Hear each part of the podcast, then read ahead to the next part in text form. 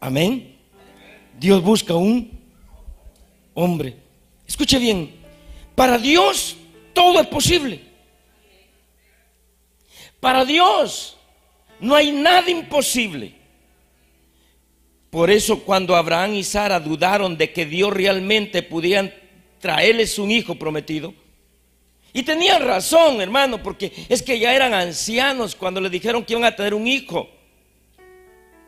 Si le dicen a unos jóvenes que van a tener un hijo, pues van a decir, ah, pues gloria a Dios, lo creen rapidito, pero cuando ya no hay posibilidades. Y en algún momento ellos dudaron. Y sabe que cuando ellos dudaron, el Señor les dice en Génesis 18, 14, mire lo que dice la palabra de Dios. ¿Acaso existe algo imposible para el Señor?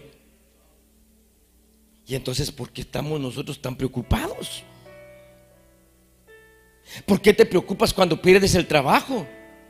¿Por qué te preocupas cuando el dardo de la enfermedad quiere herir tu cuerpo? No, dejemos de dígale, no, no, se metan en ese coro hoy. Hoy díganos. ¿Por qué? ¿Acaso existe algo imposible? Regresaré por este mismo tiempo.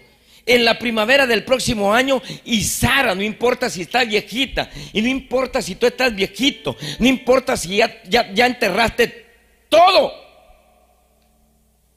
Dios es capaz de sacar a los muertos de la tumba porque lo hizo con Lázaro. Dios es capaz. Regresaré y Sara tendrá un hijo. Dos ancianos. Por eso Lulu tiene que perder la fe. Lulu, Lulu es quinceañera. No hay que dudar. Alguien quiere, alguien quiere que Dios haga algo grande en su vida. No tienes que dudar. Porque el que duda no conoce a Dios. Es un religioso que llega y se sienta, pero no sabe quién adora ni.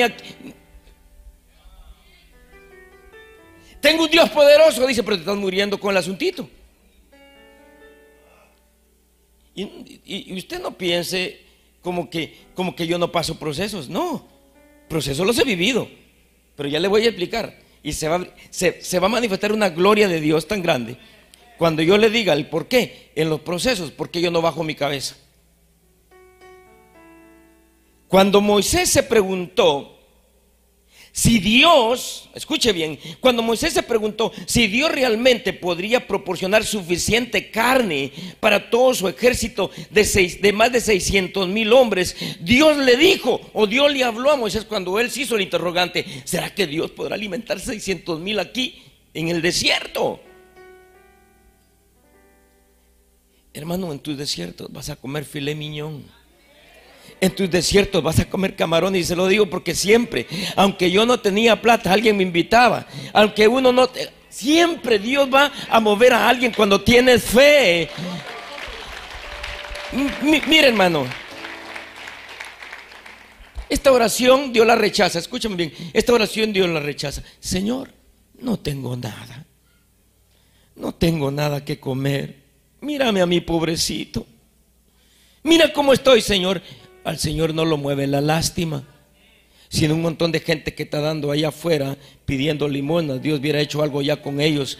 A Dios no lo mueve la lástima. A Dios lo mueve un corazón lleno de fe. Que aunque no tenga nada en la nevera, dice Señor, gracias porque la vas a llenar. Señor, gracias porque tú vas a proveer. Hermanos, esas personas son las que Dios comienza a manifestar su gloria y a manifestar su poder. Y cuando Moisés se preguntó, ¿será que Dios puede alimentar esta cantidad de personas? Mire lo que el Señor le responde en números 11:23. Mire lo que le responde. El Señor le dijo a Moisés, ¿es que acaso el poder del Señor tiene límite? Hermano, póngase a pensar. Yo no leo la Biblia como, como, como, como cualquier libro. Ahí mismo descubro quién es Dios y qué capacidades tiene. Dice el Señor, es, es que acaso el poder del Señor tiene límites cuando Él se pregunta, ¿será que puede alimentar 600 mil con carne en el desierto? Ahora verás si lo que he dicho sucede o no. Por eso cuando Dios me dijo que las fronteras de los países están abiertas para mí sin tener ni siquiera permiso de trabajo, yo le creí a Dios, me compré las maletas porque ya le dije, fe no es celebrar cuando uno tiene todo ya, no, cuando Dios te dice, si Dios te dice que te va a dar una casa, comienza a comprar la alfombra y...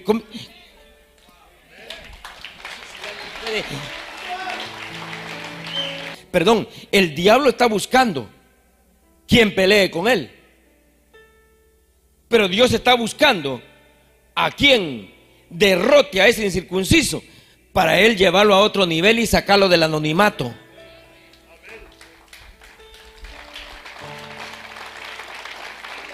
Miren hermanos, aquí el domingo no cabe la gente. Pero le voy a explicar algo, le voy a decir algo. Aquí hay gente que yo he visto cómo han llegado y cómo Dios los tiene el día de hoy. He visto gente cómo estaba en una cueva creyendo que Dios ahí los quería nada más. Y cuando ellos comenzaron no a seguir a un Dios religioso, sino un Dios que cambia, que transforma la vida de las personas, ellos, Dios les dio el empujón y en el empujón se dieron cuenta lo valiente que eran. Dígame, ¿cómo así? En Primera de Samuel, capítulo 17, versículo 8, por eso hermano, aquí no es cuento que se enseña, aquí es la palabra de Dios. Goliat salía todos los días y desafiaba al ejército israelita diciendo, ahora mire, le voy a decir una cosa, todos los israelitas eran temerosos de Dios, es decir, todos los israelitas venían a PDC. Escucha bien, no eran gente cualquiera, le creían a Dios. Bueno, seguían a Dios. Es la palabra correcta. Goliat salía todos los días y desafiaba al ejército israelí diciendo, ¿por qué están todos en orden de batalla? Yo soy filisteo y ustedes son siervos de Saúl. Así que elijan a un hombre y mándenlo para que pelee conmigo. Miren hermanos, el gigante su bendición, no le tenga miedo. Se lo voy a decir otra vez. Esa enfermedad que posiblemente te diagnosticó el doctor, no le tengas miedo. Ese gigante te va a promocionar. Lo que pasa es que nadie quiere pelear. Lo que pasa es que todo el mundo tiene un Dios, pero tiene miedo porque no conoce a Dios de lo capaz que es. Entonces miren, Buscando por 40 días no aparecía ningún hombre. No, yo voy, yo, yo estoy acostumbrado a agarrar contratos de, de 10 mil, pero es que no me quiero meter a los de 150 mil porque cuesta manejar miedoso. ¿Acaso no tienes a Jesús? Y Jesús te ayuda para que tengas éxito. Él no tiene límites, ni te los pone a ti también. El que se pone los límites es uno mismo con su manera de pensar. Hay gente que está deprimida porque el novio la dejó. ¿Cómo es eso? Usted es un milagro de ello.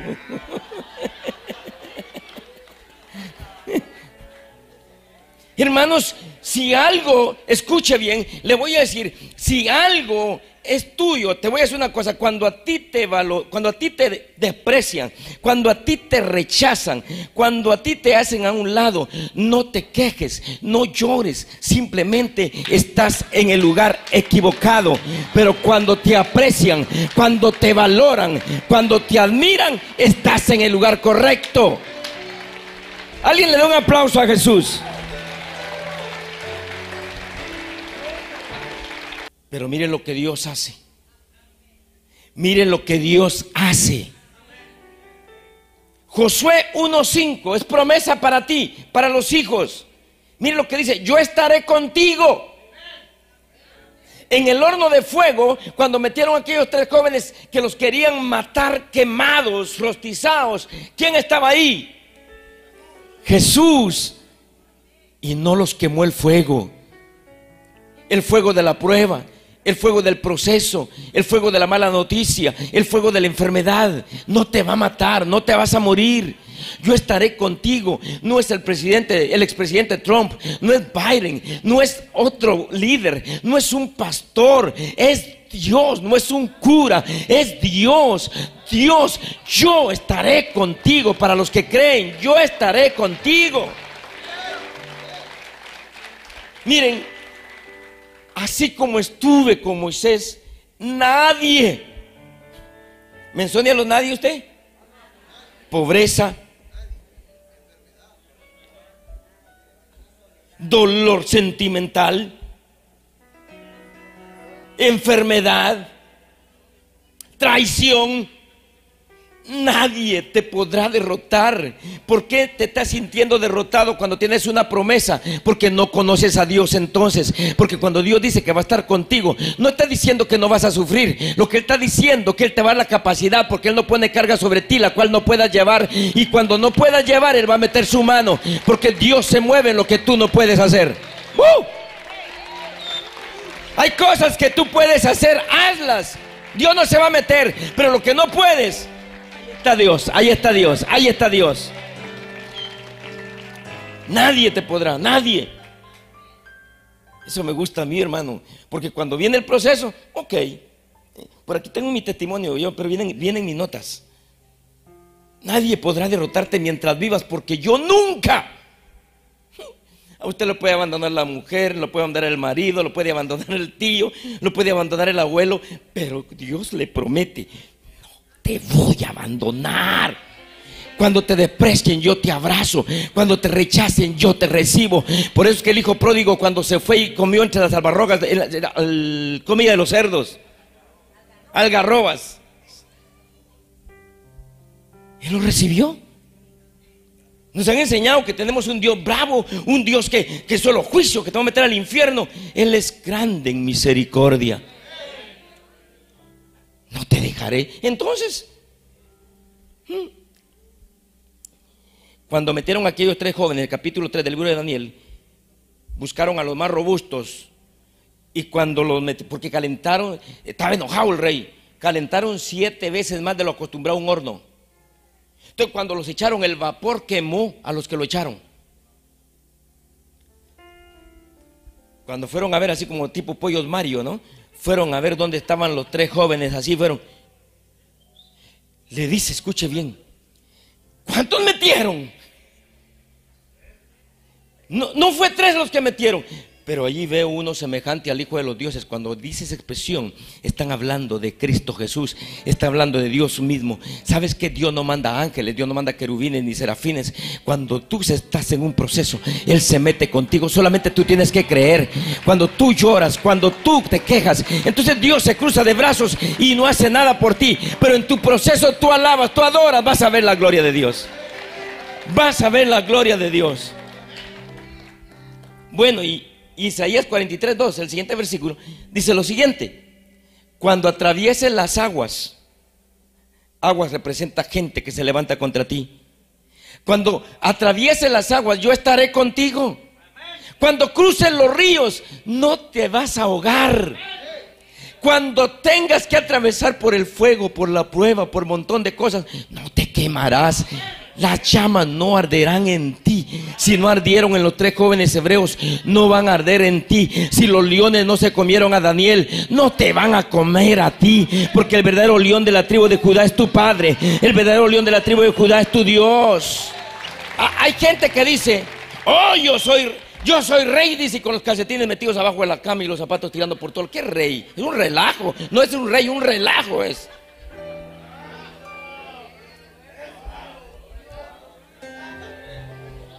Entonces Jesús enfatizó en el orden. Y mire lo que dice Lucas 6:43. Ponga atención, mire lo que dice Lucas. Un árbol bueno no da fruto malo. Tampoco un árbol malo puede dar fruto bueno. Y el 44. El árbol se conoce por su fruto. No se recogen higos de espinos, tampoco se, se cosechan uvas de las zarzas. Y el 45. El que es bueno lo es en su interior y habla de lo que tiene allí De igual manera, el malo lo es en su interior, habla de lo que tiene ahí, porque las palabras revelan lo que hay en el interior. Y hay otro versículo donde dice que de la abundancia del corazón habla la boca. Si eres chismoso, chisme vas a hablar. Si tienes murmuración adentro, eso vas a sacar. Tenga cuidado cuando hable, por eso dice que es mejor. Si usted no quiere que la gente se dé cuenta quién usted es, si usted anda medio checo, digo mejor no hable. Porque de la abundancia del corazón habla. La verdadera transformación ocurre desde nuestro mundo interior hacia nuestro mundo exterior. Es decir, lo que tienes adentro es lo que vas a hablar. La actitud determina si soy un, un vencedor o un fracasado. Todo depende de lo que guardemos en el corazón. Eres un hombre de fe, vas a hablar, tener un lenguaje de fe. Eres una persona incrédula, vas a tener un lenguaje negativo.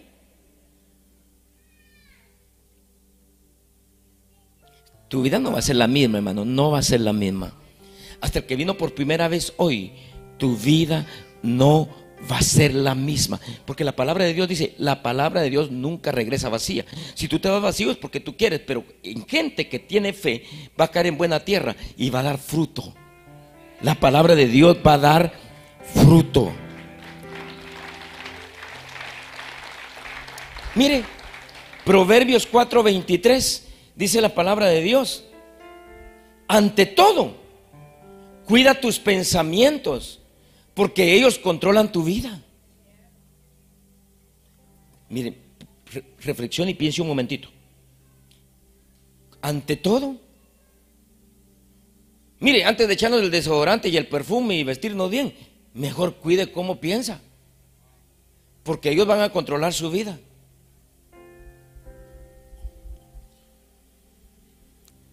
Ay, es que esta situación yo creo que nunca voy a salir, nunca va a salir. O lo conviertes en bendición. Romanos 8:28 dice. Miren, hermanos, yo he meditado bien en este, en este texto. Y me da unas ministradas, hermano. Sabemos que Dios obra en toda situación,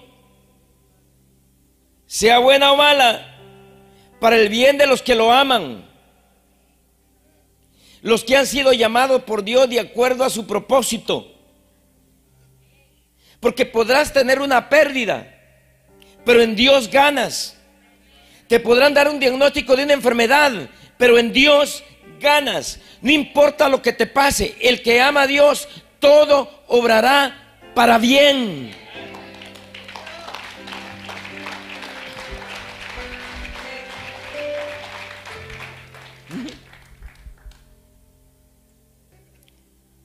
Deuteronomio 30, 19. Dice la palabra de Dios, llamo hoy al cielo y a la tierra para que sean testigos. Yo te estoy dando a escoger entre la vida y la muerte. Ahora mire, hay un proverbio que dice que tal es el pensamiento del hombre tal es Él. Y también dice que en la boca hay vida y hay muerte. Y vamos a comer del fruto de lo que hablamos. Le voy a explicar. Este día es feo. ¿Cómo va a ser su día? Pero usted dice, este día va a ser un día agradable. El bien y la misericordia me van a perseguir. ¿Qué le va a perseguir? El día va a ser agradable y el día va a ser de bien y misericordia. Pero yo te estoy dando a escoger entre la vida y la muerte, entre la bendición y la maldición, así que elige. Elige la vida para que tú y tus descendientes puedan vivir. Miren, hermanos, cuando usted toma una decisión de muerte, afecta a todas sus generaciones. Pero cuando usted toma una decisión de vida, va a afectar también a sus generaciones de manera positiva. Miren lo que dice Filipenses 4:8. Aquí nos dicen que pensemos. No piense si la suegra le va a salir mala, si le va a salir buena. No piense si esto hizo el otro. Piensen esto. En fin, hermanos, piensen en todo lo que es verdadero, todo lo noble, todo lo correcto, todo lo puro, todo lo hermoso, todo lo admirable. También piensen en los que tienen alguna virtud, en lo que es digno de reconocimiento. Mantengan su mente ocupada en eso. La gente que tendrá éxito se lo la gente que tendrá éxito, se lo profetizo, son los que van a tener su pensamiento en lo verdadero, en lo noble, en lo correcto, en lo puro, en lo hermoso, en lo admirable.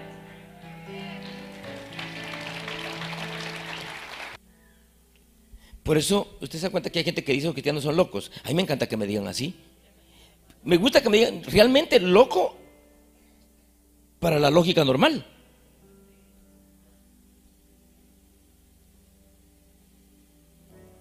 Pero yo, yo, quiero reclutar hoy para mi equipo. Aquí hay muchos, pero no sé cuántos todavía califican para mi equipo. ¿Le gustaría a usted ver si usted llena los requisitos para estar en mi equipo? Ok. Miren, hermanos, yo quiero que piensen por un momento, aquí es que viene la varita. Mírenme para acá, por favor. ¿Quién de ustedes se puso frente, ya se ha puesto frente a un mar?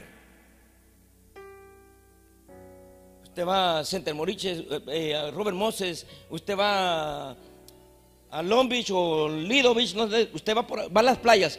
¿Se ha puesto usted frente al mar? Levanten la mano, ¿quién lo ha hecho? Si no lo ha hecho, usted está, usted está muriendo en vida, usted. Ok. Viene un ejército no a jugar, vienen a matar a los israelitas. Mire Dios tan lindo. Lo que hemos leído, Dios siempre lo cumple. Miren, como el pueblo tenía miedo porque ya el ejército de egipcio del faraón ya venía cerquita, entonces Dios hizo que se levantara una tormenta de arena para que los israelitas no vieran lo tan cerca que venía el enemigo, porque estaban frente al mar. Es como cuando tú tienes una necesidad económica y no aparece el trabajo. Escuche, le voy a decir una cosa. Y le dice a Moisés, escuche, escuche esto, no se me duerma porque yo estoy casi de, el enemigo va a trabajar, no se me duerma, algunos se me están durmiendo, lo estoy controlando, no se me duerma. Mire, y, y ok, mire, entonces le dice a Moisés, Moisés, ¿qué tienes en tu mano? Y lógico, por lo menos me hubiera dado un tonel y entre unos cinco comenzamos a sacarlo todo para afuera. Por lo menos, pero una vara. Una vara. Solo una persona que conozca el lenguaje de arriba, aunque no entendamos, lo hacemos, pero funciona. ¿Qué tienes en tu mano? La vara. Le dice, extiéndela y se abre el mar. Extiende la vara. Mire, hermano, uno tiene lo que uno necesita para tener el éxito en la vida. La vara no la tenía Aarón, no la tenía otro, la tenía porque le dijo, ¿qué tienes en tu mano? Es que la tenía. Cuando se abrió ese mar, la pecera más grande del mundo y de la historia, ballenas, delfines, de todo. Y van pasando, hermanos. Hay bendiciones que son tuyas. A ti te van a dar vida las bendiciones, pero tus bendiciones van a matar al diablo. Le, explico. Cuando se abrió el mar y todo el mundo, me imagino que todo el mundo uno a otro tenía que pegar en él. Porque ver esa maravilla, hermano, me imagino que ellos, en lugar de meterse corriendo, y había otra guerra también, hermano. Mire que esa gente tenía que tener fe. Porque qué tal si ya yendo ahí se cierra la cosa. Póngase a pensar usted. Entonces cuando van ahí, cuando ya van saliendo, el Señor hace que el faraón se meta. Me imagino el Señor haciendo es para ustedes también. Cuando el ultimito israelita entró al otro lado, tierra seca, las aguas, y ahí se terminó el enemigo. Por eso dije, si tú crees en lo ilógico, bienvenido a mi equipo. ¿Saben qué? Luego le dijo, ya la experiencia de la vara, y luego le dice, no había agua. Dígame si no es locura. Háblale a la roca. Yo le hablo a ustedes, pero a la roca. Le voy a poner un ejemplo. En puro chapín. Luz. nadie se llama luz ahí. Luz. ¿Cómo le vamos a llamar luz? Luz, dame agua. Todo el mundo así, está loco. Está chiflado. Pero Moisés hizo que el agua saliera de la roca. Dios te puede hacer cosas ilógicas. No le digo que yo, una guagua, que para mí esa guagua creo que todavía sigue viva, porque esa guagua era, sobrenatural, porque la, tuvieron como cinco hermanos y, y todavía creo que alguno la carga. Sin dinero le di vueltas yo. Pero hay que ser sabio si lo doy vueltas delante. Si estoy, eh, Shakira baila la bamba, Rambo saca la bazuca y, rama seca y no sé qué. La gente, el del dinero me va a sacar. No, discreto con el dedito mojado el aceite. Esto es mío. Si funcionó las siete vueltas a Jericó, va a funcionar también las siete vueltas aquí en mi guagua. Si funcionó, todo lo que funcionó en el Antiguo Testamento es una prueba de que Dios lo va a hacer ahora en nuestro tiempo.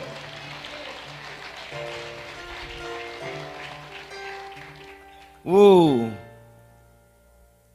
a la viuda la manda a prestar vasijas. Perdonen.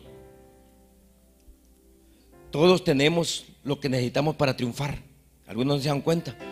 Va la viuda y busca al profeta. Y le dice, profeta, me van a quitar mis hijos. Estoy endeudada, no tengo pisto, no tengo para la renta, no tengo chavos, no tengo soles.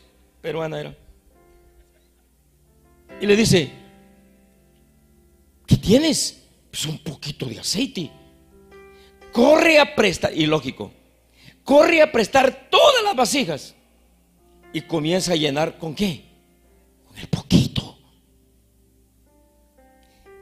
Yo digo, hay que ser amigos. Yo creo que se le terminaron los amigos a la viuda. Porque ella llegó a un límite donde ya no habían vasijas que le prestaran. Pero dice que la llenó con el poquito. ¿Quién de ustedes se puede comenzar a mover a hacer algo grande con el poquito?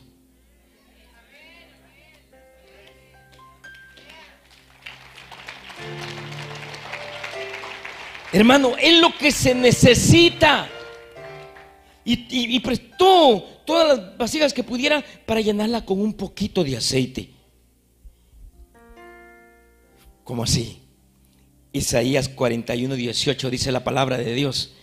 Haré que broten ríos de las cumbres desiertas y manantiales en medio de los valles. Convertiré el desierto en una laguna y el campo seco en manantiales. No importa cuán seco tenga tu economía, Dios la convertirá en manantiales. No importa el desierto que estés pasando, Dios va a hacer algo, algo sobrenatural en ese proceso que estás viviendo. Hermano, la fe, la fe choca con la razón. La fe choca con la razón. La razón te dice hasta aquí y la fe te dice hasta allá. Te voy a decir una vez más. La razón te dice hasta aquí y la fe te dice hasta allá. La razón te dice hasta aquí llegaste. La fe te dice te falta mucho.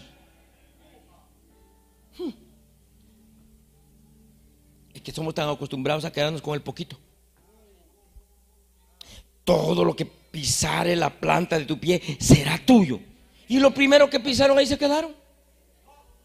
Y no era la orden, bueno, ya tengo aquí, voy para allá. Ya tengo allá, voy más allá. Hasta que llegue más allá del sol después cuando Dios quiera. Es el que cantan a los muertos. David tenía una onda. El gigante siguió desafiando hasta que ese desafío llegó a los oídos del hombre que Dios andaba buscando. David. Alguien se debe mover con pasión por lo que está pasando en tu familia. No dejes que su familia se destruya. Mueve, alguien tiene que moverse. No dejes que tu hijo se vaya a la calle. Alguien tiene que moverse con pasión. Despiértate porque debes avanzar por fe. Las guerras no se ganan con armas prestadas, sino con las que Dios te ha dado.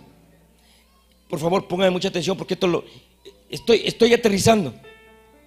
Saúl quería prestarle su armadura a David. Porque, porque Saúl quería decir, él ganó porque yo lo ayudé. Pero te digo una cosa, dígame qué. Te digo una cosa en esta noche, dígame qué. Tú no necesitas armas prestadas. Te lo voy a repetir una vez más. Levántame la mano. Para lo que te está pasando y para lo que estás enfrentando, no necesitas armas prestadas. Dios te ha dado tu propia arma. Solo tienes que usarla. Tal vez te dio cinco panes o dos peces, o una quijada de asno, o una onda, una vara, o te puso a llenar muchas botellas con el poquito que tenías de aceite. Usa lo que te dio y aunque parezca pequeño, úsalo, porque si lo usas, lo poco, Dios te pondrá y te dará mucho. Porque lo poquito de aceite de la viuda sirvió para pagar la deuda, para que no perdiera a sus hijos y sirvió para que viviera dignamente el resto de su vida. Cuando Dios multiplicó los panes y los peces, sobraron doce cestas. Porque siempre cuando Dios te bendice, sales de tus deudas y te quedan el resto para que vivas. ¿Alguien le cree a Dios? ¿Alguien le cree a Jesús? ¿Saben una cosa? Con lo que Dios puso en tus manos, te profetizo que ganarás la batalla. ¿Y sabes qué es lo que Dios puso en tus manos? Dígame qué. Es la unción que Dios depositó que te dará la victoria. La unción es el Espíritu Santo, el nivel de tu fe que tienes en tus manos. Mm. El Señor pondrá en tus manos lo que por mucho tiempo has estado buscando. Dios quiere que seas un hombre que busca, que lo busca con fe. Yo quiero que ahorita usted diga, cuando yo mencione, mencione algo, usted saca un aú, aú. Cuando menciona otra cosa, aú, pero, pero que ruja. Dios quiere que tu fe sea exagerada. Dios quiere que tu fe sea violenta. Y Dios quiere que tu fe sea agresiva. De que paso, paso. De que brinco, brinco. De que lo alcanzo, lo alcanzo. De que llego, llego. De que voy a mi país. Y de que regreso con documentos. Ya no por tierra. Tú puedes perder cualquier cosa, pero si Jesús está contigo, lo vas a recuperar. Job perdió, pero Jesús estaba dentro. Después su resultado fue mucho mejor que el primero. Por eso la Biblia dice que tu primer estrago es pequeño, pero tu fin es glorioso. Si alguien toma esa palabra, no está esperando retirarse fracasado, sino retirarse bendecido por el Padre. Aleluya.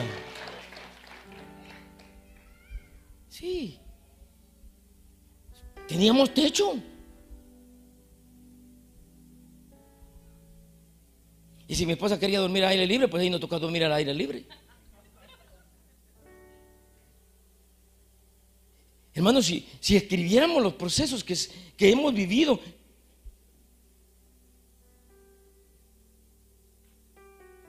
pero Dios siempre estaba ahí, no te dejaré, ni te desampararé. Los últimos centavos que me había gastado yo, y ya era leche, leche, leche. Yo les contaba a ustedes. Me fui a, enseñar eh, música, guitarra, a unos hermanos a la iglesia. Ellos me daban ray porque yo ni patines tenía. Pero yo sabía que iba a tener. Cuando yo regresé a la casa dije, Señor, dale sueño a este muchacho, mañana es otro día, tú vas a proveer. Pero dale sueño a este muchacho porque no se despierte. Y un hermano me dio un sobre. tengo el nombre del hermano, Elis Coya. Hermano Pedrito, tenga esto. Y como la mayor parte de sobres que dan acá es cuando lo invitan a uno cumpleaños. Yo dije, va, ¿y ahora? Dios me tiene que bendecir porque me están invitando a un cumpleaños, tengo que llevar regalo. Cuando llegué a la casa, hermanos, abrí el sobre, iban 40 dólares. ¿Cómo Dios sabía que ya no tenía para la leche en ese proceso?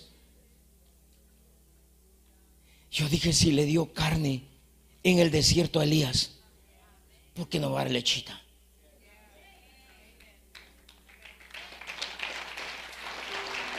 ¿Qué Dios tienes? ¿Qué Dios tienes? ¿Qué Dios tienes? ¿Qué Dios tienes? ¿Vas a seguir afligido? ¿Vas a seguir preocupado?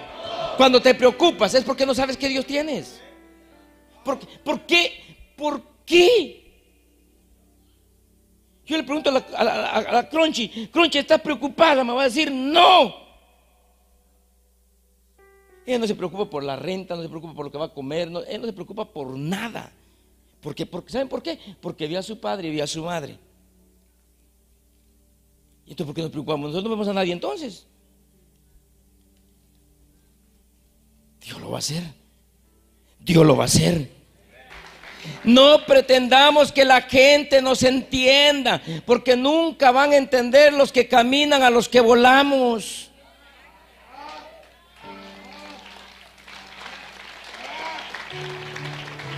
Se lo voy a repetir. No esperemos que la gente nos entienda. Porque nunca van a entender el que camina al que vuela.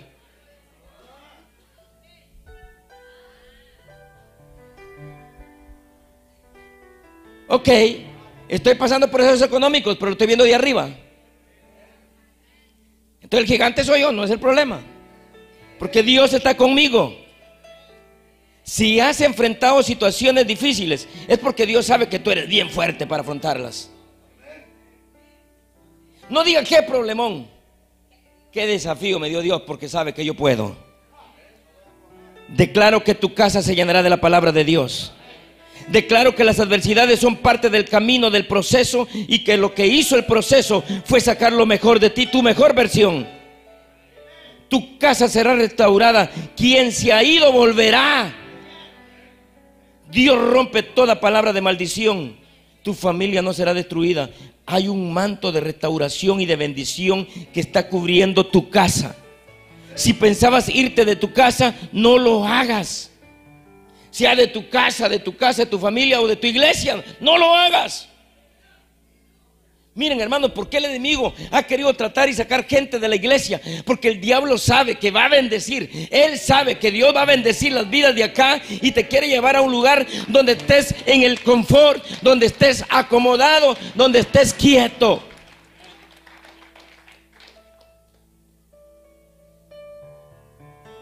Aleluya. No te vayas de tu casa. No lo hagas, diga, no lo hagas tu casa será conocida como tierra de provisión. Tu casa será reconocida como tierra deseable. El pacto que hiciste con el Señor será honrado por el Señor. Este es el tiempo de muchas decisiones, pero te profetizo que las tuyas no serán equivocadas, sino acertadas. Dios te dará la sabiduría. Este es el tiempo que te alejarás de la orilla y alcanzarás tu nuevo nivel conforme a tu fe, será hecho. Y serán hechas cosas grandes y poderosas. Ya iniciaron en algunos. Estamos fortalecidos en el Señor para recibir todo lo que pondrás el Padre, lo que pondrá en nuestras manos. Póngase de pie y terminamos con esto, pero sin pie. Escuche. Miren lo que dice y léalo conmigo fuerte. ¿Cuánto lo van a leer conmigo fuerte cuando aparezca la pantalla? Miren lo que dice Hebreos 11.1. Ahora bien, fe es la realidad de lo que esperamos, es la prueba palpable de lo que no podemos ver. No lo vemos, pero lo creemos que lo tenemos. Aleluya. Mire, se lo voy a decir una vez más. Ahora bien, fe es la realidad de lo que esperamos. Estoy seguro que va a venir. mírenme para acá. Dios me ha prometido cosas a mí, pero no es a mi tiempo. Pero lo que sé Porque dice, dice que aunque tarda, pero se apresura, dice. O sea que tarda, pero viene rapidito. Uh, en realidad lo que esperamos es la prueba palpable de lo que no podemos ver, pero celebramos. Mire, mire, y quiere que dice el siguiente versículo en Romanos 4:17. Así está escrito te he hecho padre de muchas naciones. Así frente a Dios, Abraham creyó este mensaje porque Dios puede dar vida a los muertos y crear algo de la nada. Y luego dice el 18, Dios le dijo a Abraham, tendrás muchos descendientes y contra toda esperanza, contra todo lo que se murió, contra todo lo que ya no funciona, Abraham creyó a Dios y por eso fue padre de muchas naciones. Esto no es de contar con lo que tienes, esto es de creerle a Dios y lo poquito que tienes, Dios lo va a usar a tu favor. Levanta tu mano.